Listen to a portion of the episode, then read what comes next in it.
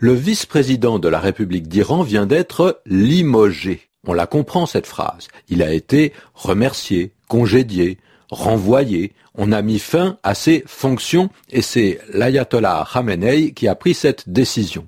Mais est-ce qu'on peut limoger n'importe qui? Pas du tout. Si on limoge quelqu'un, c'est que c'est une personnalité importante, qui a des fonctions importantes, des fonctions en général politiques, au plus haut niveau de l'État. Le directeur d'une société ne peut pas limoger son directeur adjoint. Il ne peut pas limoger euh, ses employés subalternes. Si on emploie le mot dans ce cas-là, c'est pour rire, hein. ça peut s'entendre, mais c'est de façon plaisante. Mais quand on parle politique, on peut dire que quelqu'un est limogé s'il est démis de ses fonctions. C'est-à-dire, on, le renvoie, hein, de façon assez soudaine, par une simple décision. Il ne s'agit pas d'un procès, il ne s'agit pas d'une enquête, ce n'est pas une commission qui s'est réunie, c'est un choix personnel de quelqu'un qui peut en renvoyer un autre. Et c'est compris comme une sanction humiliante. C'est une gifle. On est limogé ou bien pour incompétence ou bien pour malhonnêteté la plupart du temps.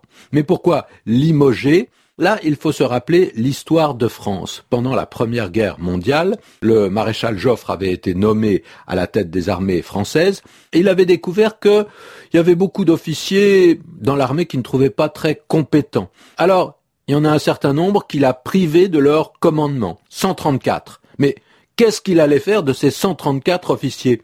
Il ne pouvait pas les rayer des cadres de l'armée, il ne pouvait pas les renvoyer comme ça, mais il pouvait les affecter ailleurs. Alors il les a envoyés dans la ville de Limoges. Pourquoi Limoges? Parce que c'est au centre de la France, c'était loin du front, et pour un officier à Limoges, en 1916, il n'y avait rien de spécial à faire. Ils étaient limogés.